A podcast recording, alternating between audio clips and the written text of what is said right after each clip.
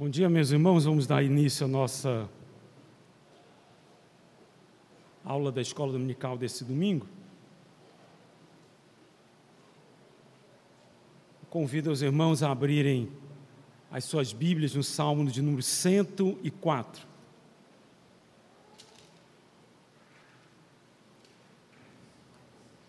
Nós vamos ler os versículos 1 a 3 e, logo em seguida de 19 a a 24. Salmo 104, 1 a 3, 19 a 24, diz assim a palavra do nosso Deus.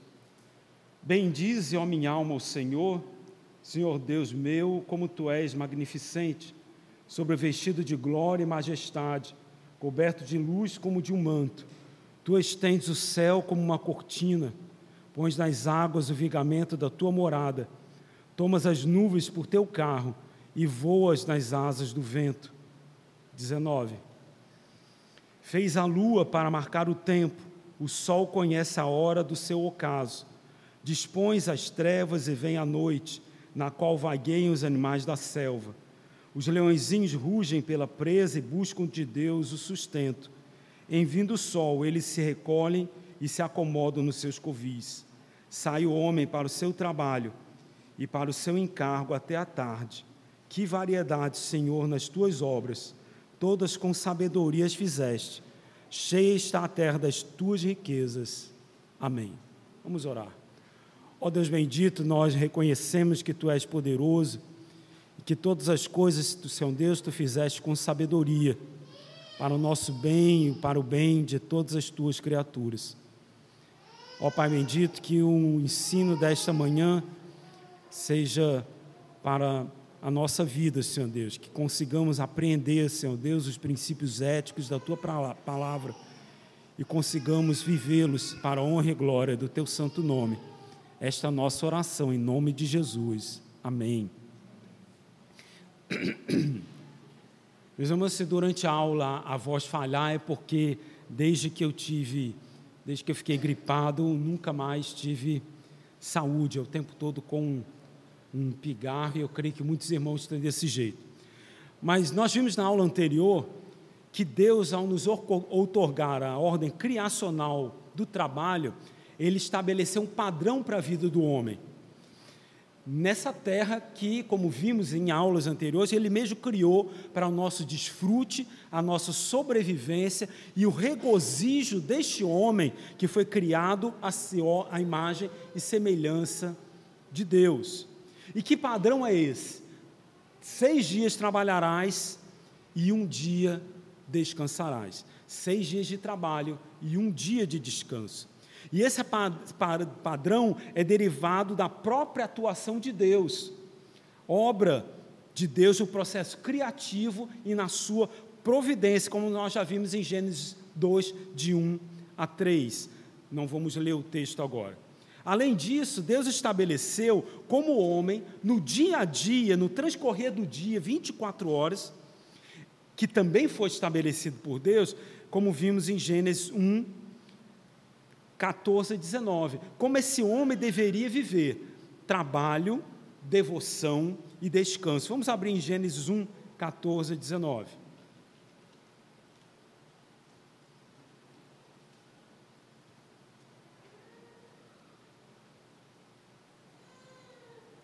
Então Deus estabeleceu o dia, é o que vemos nesse, nesse padrão de, das 24 horas. Gênesis 1, 14 e 19 diz assim: Disse também Deus: haja luzeiros no firmamento dos céus para fazerem separação entre o dia e a noite, e sejam eles para sinais,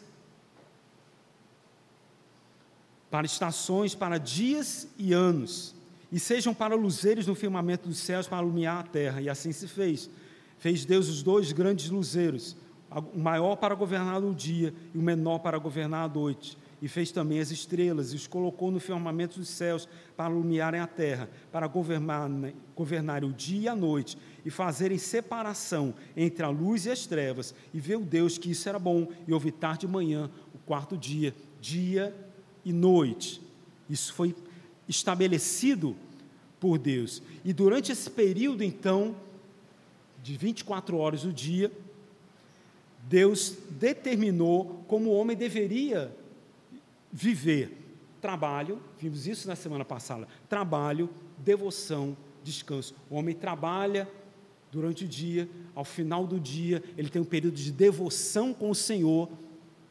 E então, após esse momento de devoção com o Senhor, ele descansa, revigorado, porque aprendeu de Deus, da Sua palavra, e foi revigorado por Deus, porque lançou sobre o Senhor os afazeres do dia, as todas as suas angústias, e recebeu do Senhor o seu refúgio e fortaleza. Então, vai dormir tranquilo nos braços do Senhor, para no dia seguinte começar tudo de novo. Trabalho, ao final do dia, devoção com o Senhor e descanso no Senhor. E o Salmo 104, ele mostra que isso é o que acontece.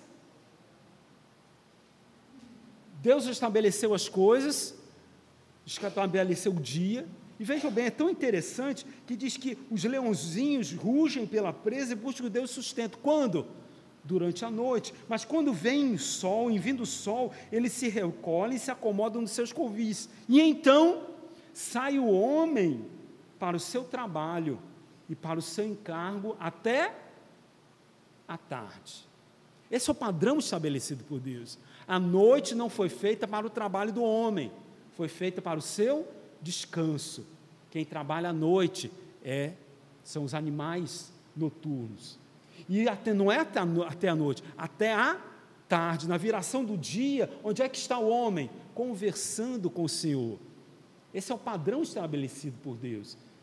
E infelizmente nós não seguimos esse padrão estabelecido por Deus. Então vejam, o, o, trabalho é uma, é uma ordem criacional de Deus, nós estamos estudando isso, e é fundamental para o homem. Esse não pode, o homem não pode, pelo seu próprio querer, deixar de trabalhar. Ele tem que trabalhar durante os dias de sua capacidade laborativa. Isto porque sem o trabalho o homem não tem como sobreviver. Sem o trabalho o homem não tem como sobreviver. E como é que é a vida do homem? Então ele come, bebe, desfruta das bênçãos que Deus proporcionou para ele.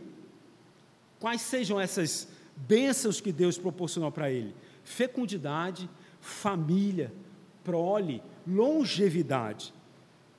E essa vida, então, só pode ser agradável se nós estivermos na presença do Senhor, e estando na presença de Deus, só pode ser agradável e digna se nós estivermos trabalhando. Foi isso que Deus estabeleceu na sua trabalho, na sua palavra. Desde Gênesis até Apocalipse, Deus estabeleceu um padrão para o homem. Ele deve trabalhar e, em trabalhando, desfrutar da bênção que Deus estabeleceu para o homem. A bênção da fecundidade, a bênção da família, a bênção dos dias que se prolongam. Isso só é possível se o homem trabalhar, porque é através do trabalho que ele vai se tornar digno e vai sustentar a sua família. Fazendo com que, veja, nós já vimos isso antes, Deus capacita o homem para as bênçãos que ele estabeleceu para o homem, para que o homem desfrute das bênçãos e que cada vez mais se capacite para viver essa bênção. Vamos abrir em Eclesiastes 2,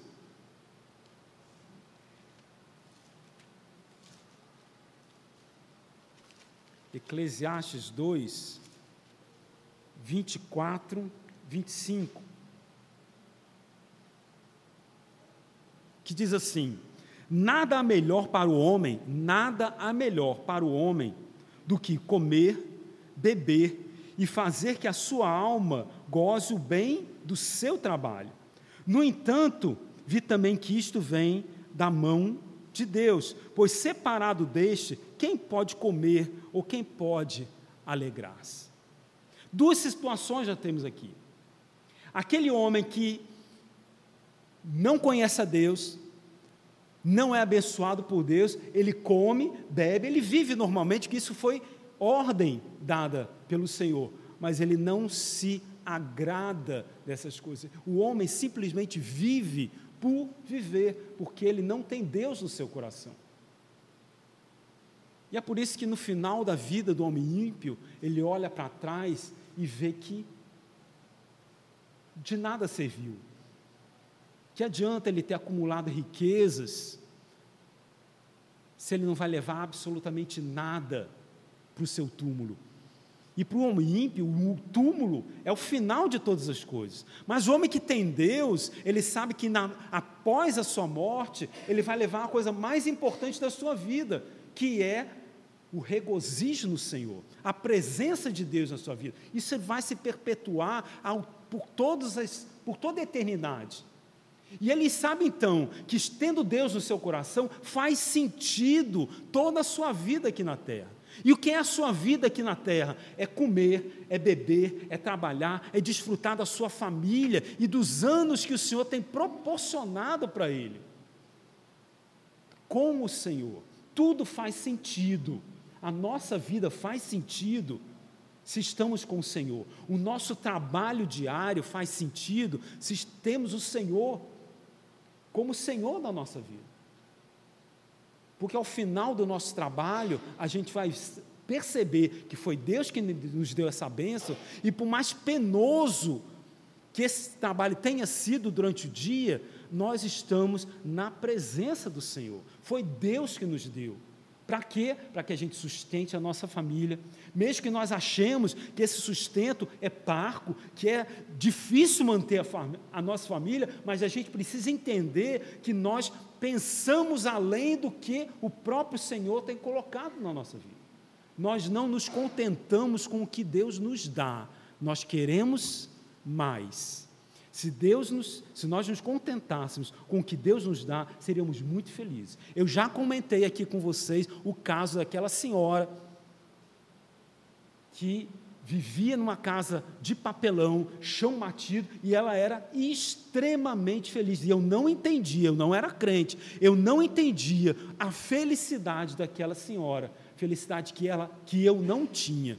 Ela morava numa casa que eu não moraria ela não tinha o que comer diante do padrão que, que eu tinha. Olha, eu não, não era, não, não tinha, a minha família era classe média, média. Mas para mim aquilo era, era surreal, a felicidade daquela senhora. Mas por que, que ela era feliz? Porque tinha Deus no seu coração.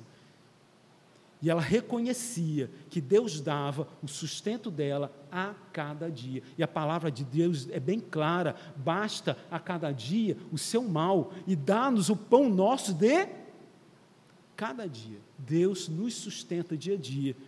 E às vezes a gente fica tão aflito com a nossa vida, é porque a gente quer mais do que aquilo que Deus tem nos reservado. Mas isso é um Exatamente.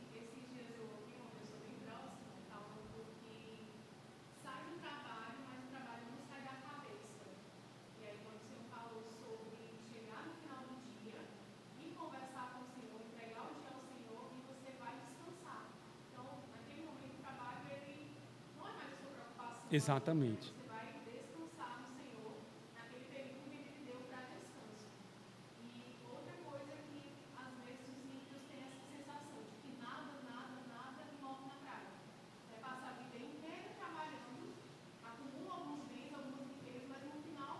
trás. Exatamente. Veja, essa é a avaliação de Eclesiastes tudo é vaidade. Se você não tem Deus no seu coração, esse é o desfecho do livro. Se você não tem Deus no coração, tudo é vaidade, tudo não leva a canto nenhum. Você trabalha, acumula riqueza, tem muita. e olha para trás, significa nada. Até a sua família não representa nada, porque você não a valoriza. Acaba, sempre sendo, acaba sendo sempre um encargo. Você tem uma boa família, mas é um encargo para você. E você olha para ela no final da vida e diz: não valeu de nada. Por quê? Porque eles vivem dissolutamente, vivem brigando. Estou velho e não tem quem me assista. Não é assim que funciona a coisa? Porque sem o Senhor tudo é vaidade, não há sentido nas coisas. Né?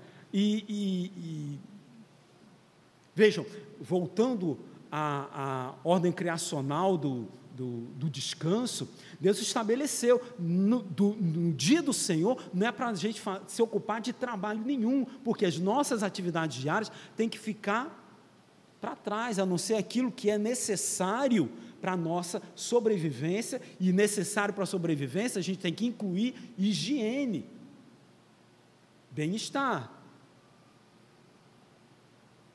Ou seja, lavar louça é necessário no dia do Senhor. Você não vai deixar a louça acumulada em cima da pia, porque no dia seguinte você vai ver que está cheio de formiga, está cheio de barata, então é higiene.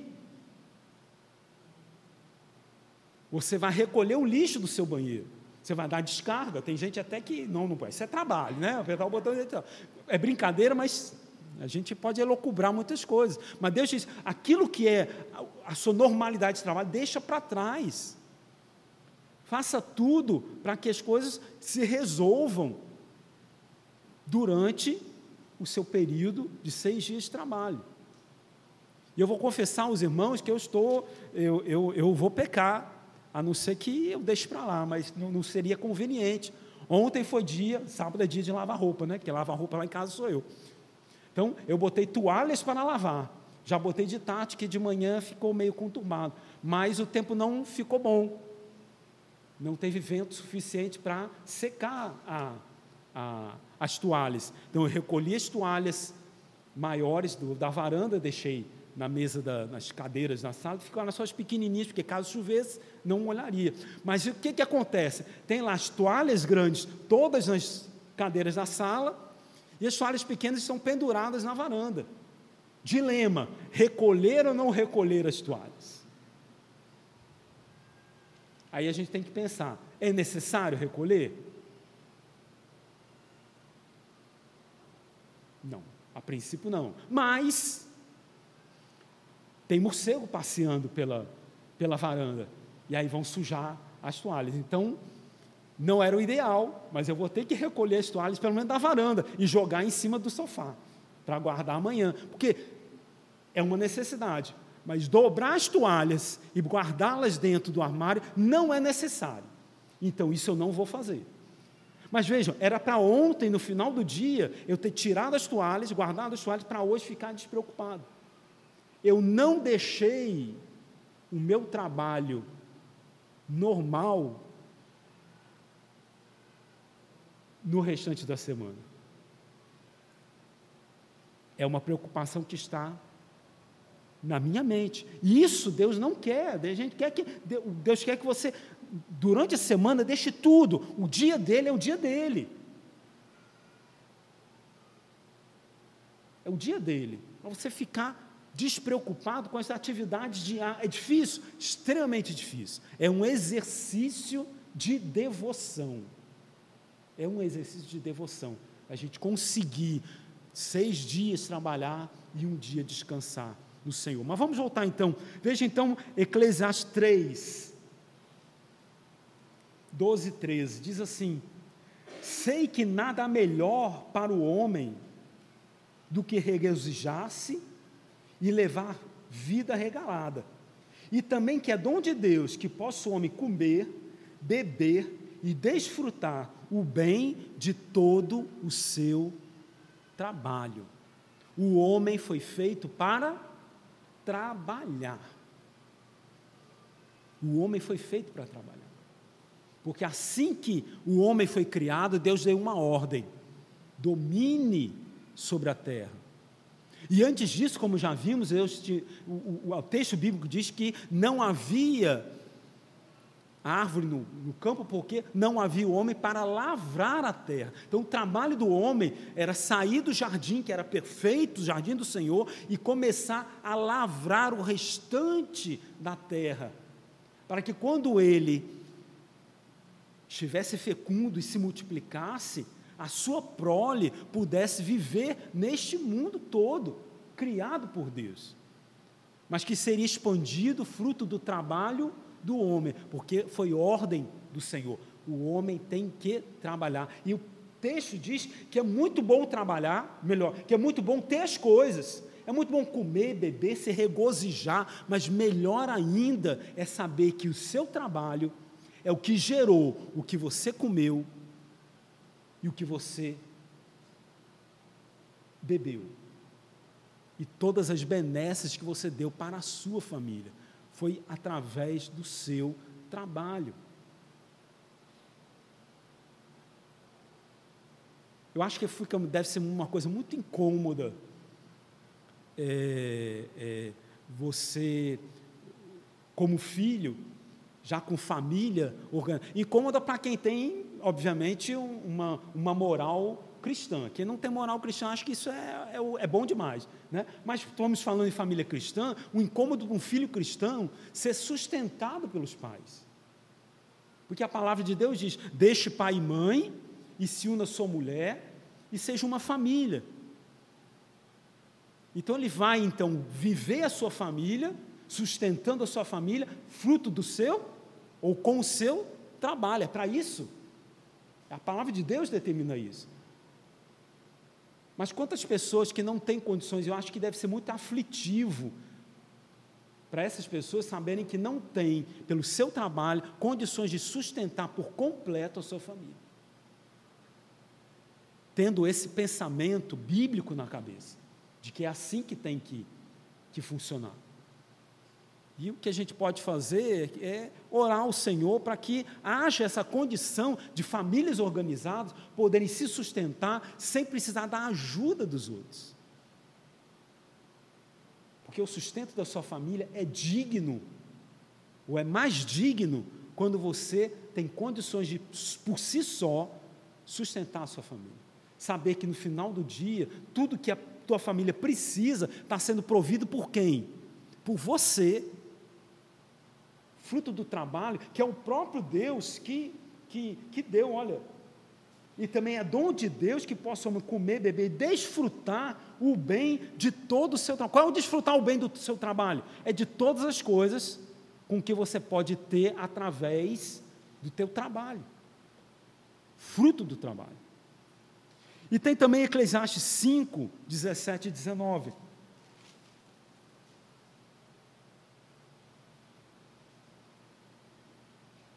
Diz assim: Nas trevas, comeu em todos os seus dias com muito enfado, com enfermidades e indignação.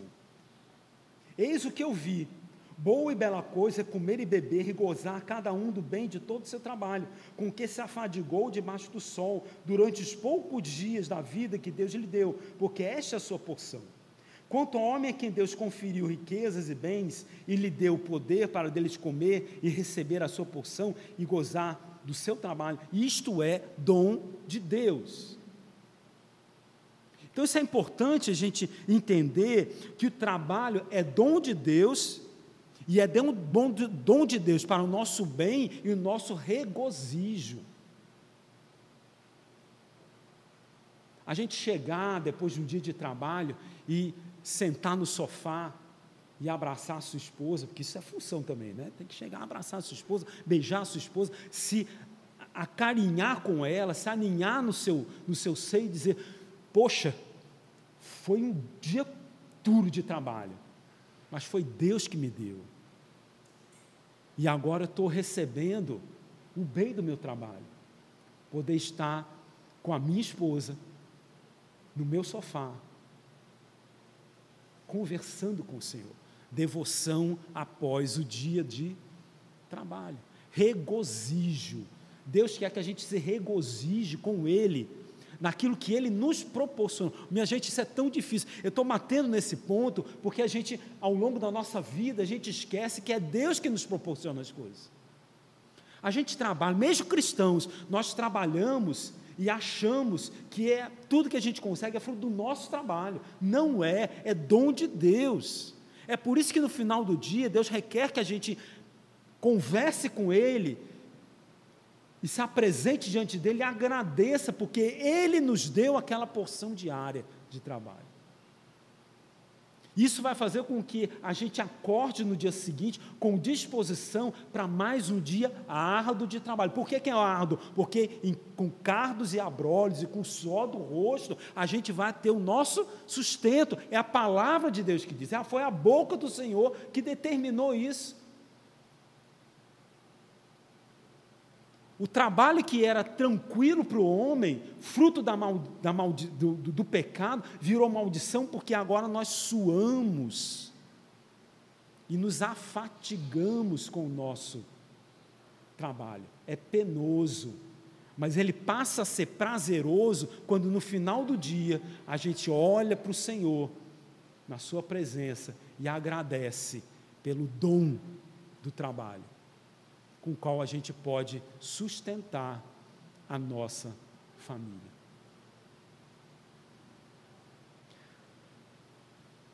Muito bem, então o homem não, por conta disso tudo, o homem não pode, por conta de seu pecado, deixar de trabalhar. Aliás, por tudo que falamos, é pecado, é transgressão contra a lei de Deus o não trabalhar é transgressão, é pecado. É pecado. E veja então que a palavra de Deus nos diz no Salmo. Esse eu não vou. Tinha isso tudo para ver, eu sabia que não ia dar certo. Eu tinha uma esperança de que ia terminar essa ordem criacional hoje. Não tem condição. Vamos lá então, Salmo 128. Diz assim o Salmo 128 versículo 1 e 2. Bem-aventurado aquele que teme ao Senhor e anda nos seus caminhos. Do trabalho de tuas mãos comerás, feliz serás e tudo te irá bem. Quem não trabalha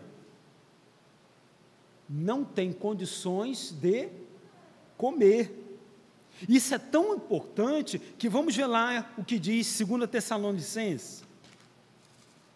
2 Tessalonicenses 3, 10 a 12. Porque quando ainda convosco vos ordenamos isso, se alguém não quer trabalhar, também não coma. Pois de fato, Estamos informados que entre vós há pessoas que andam desordenadamente, não trabalhando, antes se intrometem na vida alheia. A eles, porém, determinamos e exortamos o Senhor Jesus Cristo que, trabalhando tranquilamente, comam o seu próprio pão. Não trabalhar é pecado. Se você não quer trabalhar, ou se você também não vai comer. Infelizmente, o que nós vemos hoje são inúmeras pessoas que decidem se associar ao, ao clientelismo. Ficam só lá esperando que venha alguém dar comida para ele. E se você chamar para trabalhar, a pessoa diz: não quero, não vou. A gente chega muito no sinal e vê aquela senhorinha, senhorinha não, uma jovem, né? Pedindo pedindo esmola, pedindo isso, aquilo. Se você oferecer um trabalho para ela, ela tem um, um tanque de roupa suja para lavar lá em casa, ela não vai querer trabalhar. Por quê? Porque ela prefere pedir para ter o seu sustento, porque não quer trabalhar. Infelizmente, a gente acaba recorrendo no erro. Muitas igrejas hoje embarcam numa medida social que vai contra a palavra de Deus. Vamos fazer o sopão para alimentar aqueles que estão no meio da rua. Uma grande parte das pessoas está na rua porque quer. Porque quer. Ou pela droga, ou você não interessa, mas porque quer estar na rua. E ficam lá esperando a hora do sopão, porque sabe que todo dia é a escala. Passem ali no, no na, em frente à estação São Benedito do metrô, ali, na, ali é Tristão Gonçalves, né? Imperador, Tristão Gonçalves. É, todo dia, todo dia, sete e meia, oito horas da noite, tem um carro diferente dando comida para aquele povo. Está errado. É certo que tem pessoas que não têm condições mesmo. Mas na grande parte das coisas nós estamos alimentando o pecado das pessoas. Que eles estão ali esperando só a comida. Se você der trabalho para eles, oferecer trabalho, eles não querem trabalhar. Então, se não quer trabalhar, a palavra de Deus é claro, não coma. Ponto. Meus irmãos, só, só para fechar, só para dizer uma coisa para vocês. Quando a gente estuda ética, nossa ética que nós estudamos aqui, ela é absoluta. A palavra de Deus não tem qualificação. Não tem aquele negócio de, não, como o pastor falou na, na, na mensagem hoje, não tem aquilo que é para o momento, não é para outro. Não, a palavra de Deus, ele transcende as épocas. O que Deus determinou na sua palavra é válido para toda época e todo lugar. Toda época e todo lugar. Então é absoluto. Se a palavra de Deus diz que não quer trabalhar, não coma, é não coma mesmo. Não coma mesmo. Pode ser duro a gente falar isso, mas é a realidade. Por quê? Porque as pessoas se, apro se apropriam dessa, se aproveitam dessa prática. E a gente não segue a palavra de Deus, vai embarcando num clientelismo, numa assistência social que está errada. Não é dar o, não é dar o peixe, é ensinar a pessoa a pescar. Quando Lula assumiu o governo pela pela primeira vez, Marina da Silva, ela era a ministra do Meio Ambiente, se não me engano. E ela falou uma coisa que eu achei abominável. Ela chegou e disse: Olha, o objetivo do governo Lula não é ensinar a pescar, é dar o peixe. Nós estamos aqui para dar o peixe. Meus irmãos, quando você dá o peixe para alguém, você não dá escolha para aquelas pessoas de, um, comer o peixe que quer comer. Ela só vai comer o peixe que você der. E dois, o peixe que você der pode estar podre ou pode estar bom. E a pessoa vai comer aquilo que for dado para ela, sem escolha. Sem escolha nenhuma. Então você não tem que dar o peixe. A melhor coisa é você ensina a pescar. Para a pessoa, então, com o seu trabalho, pegar o seu alimento, o seu pão e alimentar a sua família. Então ele vai dizer: fui eu que pesquei. Que maravilha, fui eu que pesquei. O peixe que eu quis. Então, se você der o peixe, você vai dar uma sardinha, uma piabinha velha. Mas ele pode pescar uma cioba. Não sei se. Cioba é peixe marítimo, né? Acho que não vai pegar uma cioba, não. É melhor pegar uma tilápia, pronto, fica melhor assim. Né? Mas ele pode pegar, veja, depende dele, se você ensinar ele a pescar. Então vejam, assistência social da igreja não é dar comida. Assistência social é dar trabalho ou condições da pessoa trabalhar. Cesta básica é muito bom. Veja, eu nunca passei por, por, por essa necessidade, mas a pessoa que está em necessidade, quando ela recebe, eu creio que ela deve ficar muito agradecida, mas ela não, isso não pode ser uma constante na sua vida. Porque quem tem que botar o feijão, o arroz dentro da sua casa não é a igreja é você através do seu trabalho. Ah, mas não dá para me sustentar só com isso, meus irmãos? Vai ter que dar. Vai ter que dar. Porque a maioria das pessoas não tem como ter a cesta básica para a sua vida normal. A grande maioria vai receber o seu salário mínimo e vai trabalhar, e vai se sustentar, e vai gerenciar a sua vida com aquilo.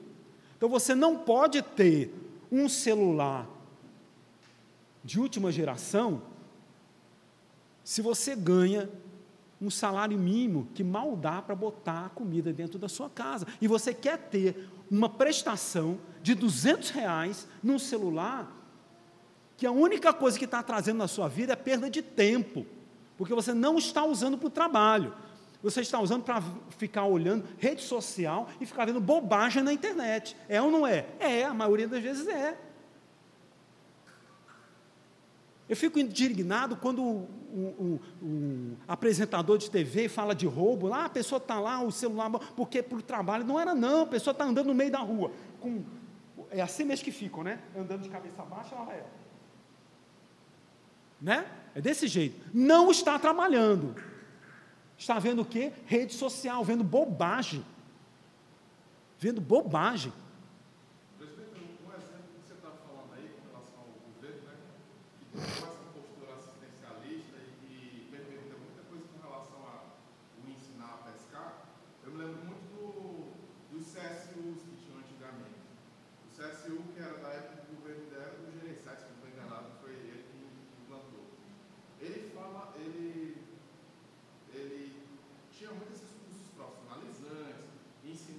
de costura para as mulheres, ensinavam outras profissões para os homens.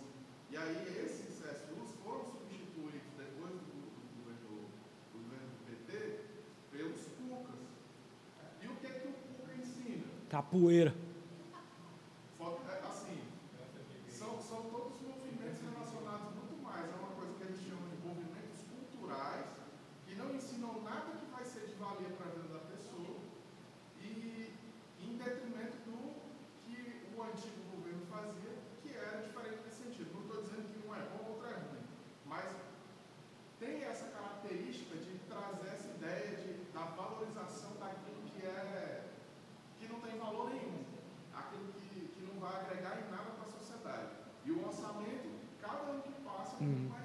Exatamente. nada. Pode até ter. Algumas pessoas podem até. ter- Vou dizer um, um, um- um- um Vicente. Algumas pessoas podem até.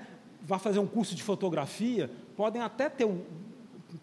Fazer fotografia tem que ter dom, né? É Dom, dom. Pode, qualquer um não fotografa.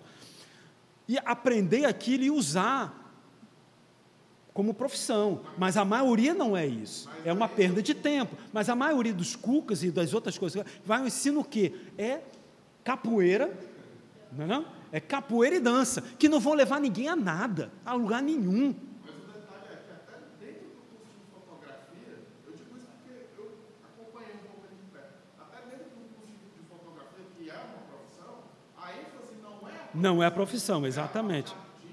É, exatamente. não tem muito essa, essa questão do profissionalismo, não. Vicente.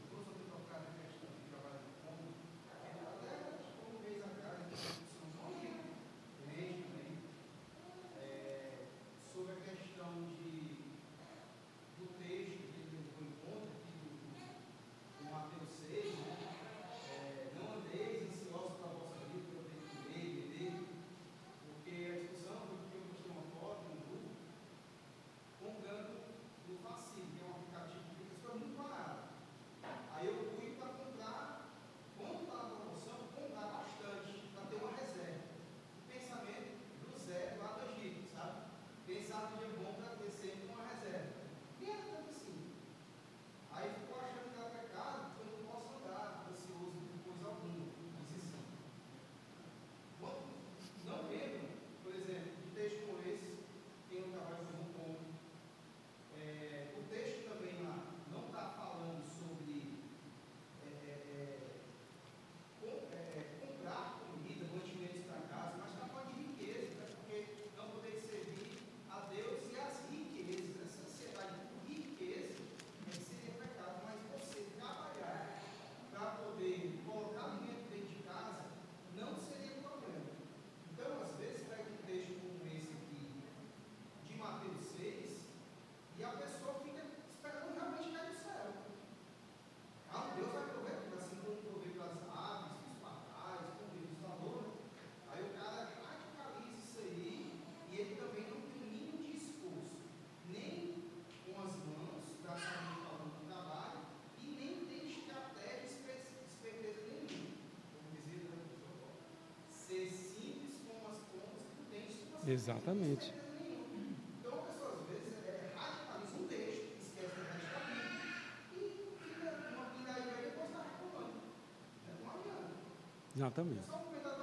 Trabalho. É a, a, a, a má interpretação das escrituras.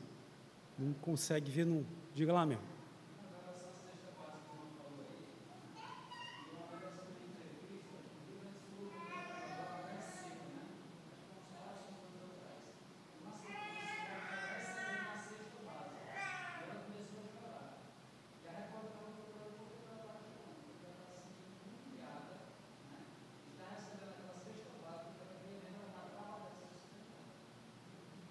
Porque o digno, receber a cesta básica não é indigno, mas é mais digno você ter pelo seu próprio trabalho. E é isso que a palavra de Deus nos diz.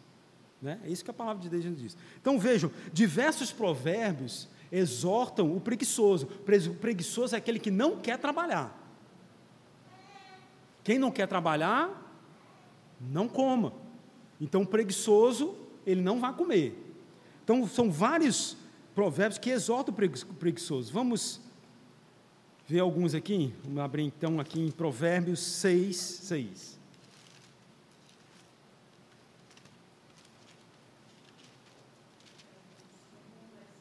vai ter com a formiga, ó preguiçoso, considere os seus caminhos e ser sábio.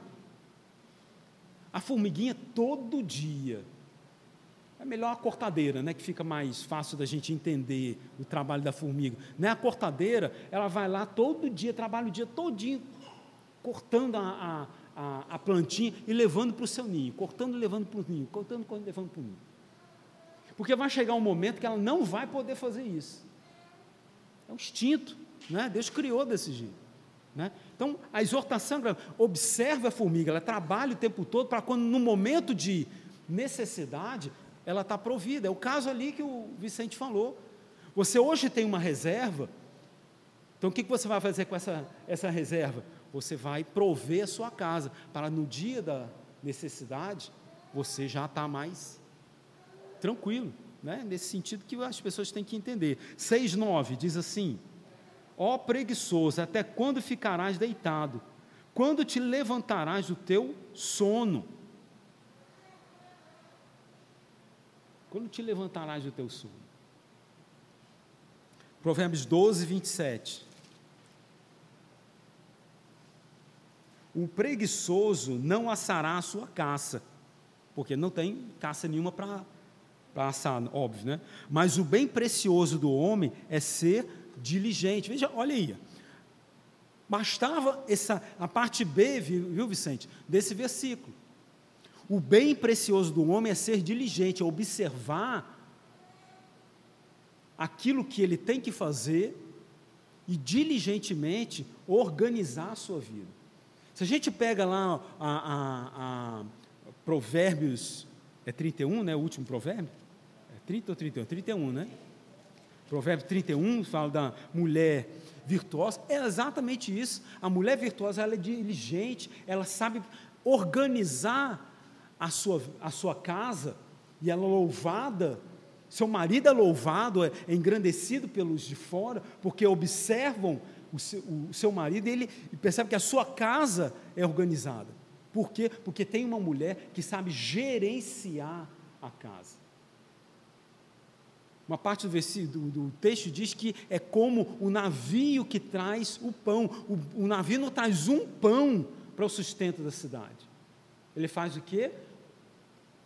Traz suficiente para que todo mundo coma e que sobre para o dia seguinte.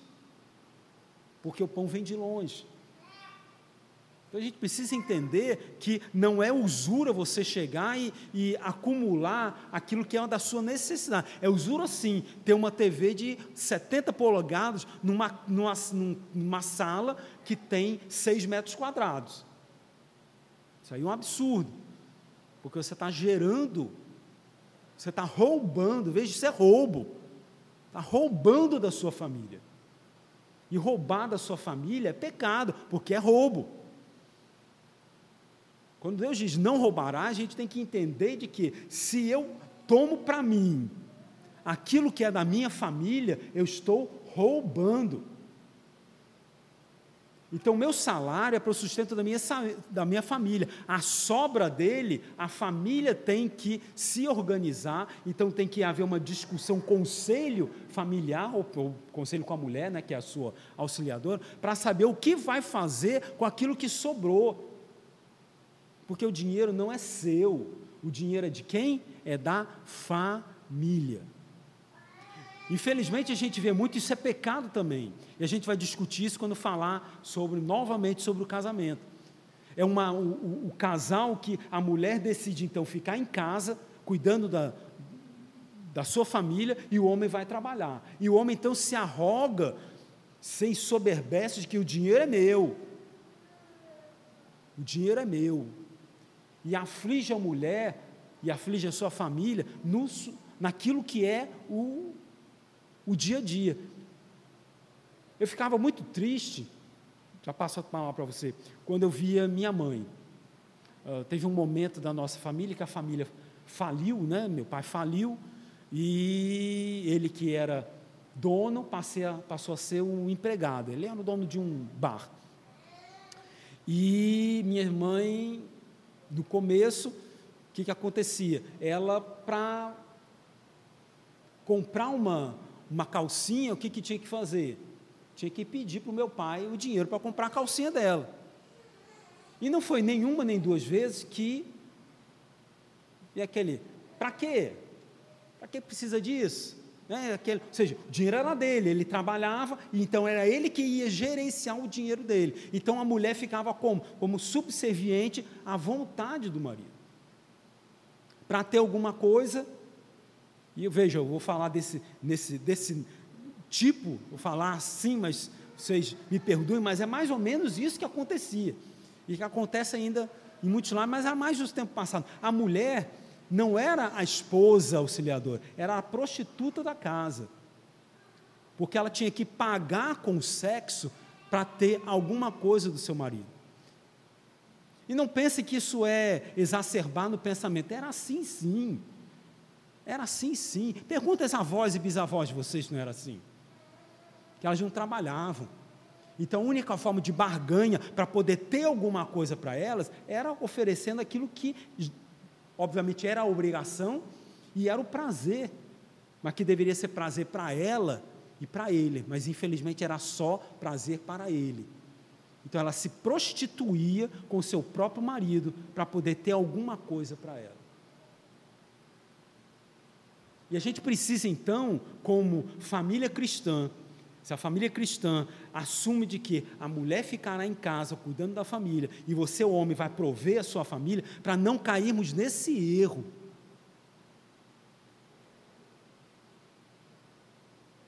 Porque você, homem, que é o provedor, o único provedor da casa, não se arrogue de ser o dono do dinheiro que você ganha. O dinheiro é da sua família, para o sustento da sua família. A mulher não pode ficar pedindo por favor para poder ter alguma coisa.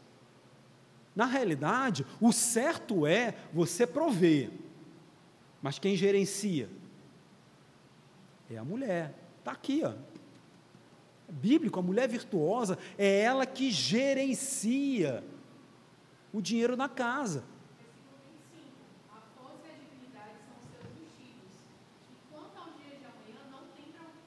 Exatamente. Por quê? Porque é a mulher que gerencia.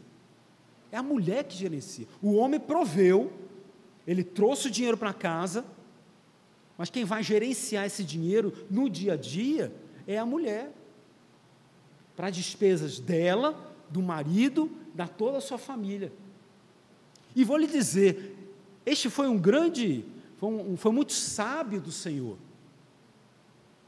Porque a mulher é racional Muitos dizem que ela é emotiva, não é não, mulher, o, o, o homem é que age por impulso, então o homem é emocional. E dentro da relação familiar, a mulher usa com a racionalidade. Ela que observa como a coisa tem que fluir dentro da casa. Então, os gastos, é, observem bem, um homem, como, quando quer fazer um, um gasto, obviamente, não vou falar em termos de pecado, não, né? Falando dentro da coisa séria. O homem, quando quer fazer um gasto, ele simplesmente, ah, eu vou comprar um celular. Aí ele vai e compra o celular, não quer nem saber. Geralmente, a mulher observa, não, esse celular está muito caro, pode ser o outro. Né? Ele vai buscando alternativas e geralmente compra o que é o mais barato, aliado ao que é o mais eficiente. O homem não faz isso. O homem não faz isso. Porque Deus criou a mulher com qualidades que a tornam auxiliadora. É ela que vai ser o, o, fiel da balança. Essa é a função da mulher. O fiel da balança nas atitudes do homem. Percebam como não é a relação entre vocês como casais. Se não é sempre a, a, melhor palavra, a mais equilibrada, geralmente não é o do homem. É a mulher que traz a palavra mais equilibrada na relação. A não ser que se a mulher for doida, né? Aí, então, tem, tem, eu estou falando naquilo que é o ideal. Tudo é no ideal, né? Nem sempre o ideal é o que acontece nos nossos, nos nossos lares. Mas A coisa deve, a gente tem que basear a nossa vida naquilo que diz a palavra de Deus. E a palavra de Deus diz que todos são sensatos. E dentro da sensatez, a mulher é mais sensata que o homem. Não há dúvidas com isso. Dificilmente você vê uma mulher num trânsito que é cortada, fechada por um outro carro, ela sair esbravejando. É muito difícil. O homem não. O homem é pá. Né? A mulher, ela. Por quê? Porque ela é mais equilibrada. Mas isso a gente vai discutir um pouco mais à frente. tem gente que diz que não, tem gente que diz que não. 13, 4 diz assim: o, pre, o, o preguiçoso deseja e nada tem, mas a alma dos, dos diligentes se farta. E para terminar, Provérbios 15, 19, que diz: O caminho do, do preguiçoso é como que cercado de espinhos, mas a vereda dos retos é plana. Tudo é difícil para o preguiçoso. Por quê? Porque ele não faz nada. Ele espera que a coisa venha. E se a coisa não vier, ele não vai ter o que comer. Né? Então veja, ah, o, o, você queria falar? Oi, já foi? Então veja, só para a gente finalizar. Então, nesse contexto, a gente então pode discutir o, o, seguinte fato: de que os bens que a gente tem devem todos, veja, os bens que nós temos devem todos ser obtidos através do trabalho. Essa é a deixa para a aula da semana que vem. Então, os bens que nós temos devem ser adquiridos com o suor do nosso corpo, com o trabalho, que é o dom que Deus nos deu. Mesmo antes da queda, nós já falamos, mesmo antes da queda, no estado de santidade, o homem deveria trabalhar para obter o seu sustento. Deus deu tudo para o homem, mas Deus não tirava da terra a cenoura para dar de comer na boquinha do homem, não. A cenoura estava lá, mas o homem tinha que ir lá, colher a cenoura, cozinhar a cenoura, ou pelo menos descascar a cenoura, ou pelo menos limpar, que é como cenoura com casca, não tem problema de comer também não. E você também não é obrigado a cozinhar. Então, se você vai comer com cenoura crua, no mínimo você tem que lavar a cenoura. Isso é trabalho.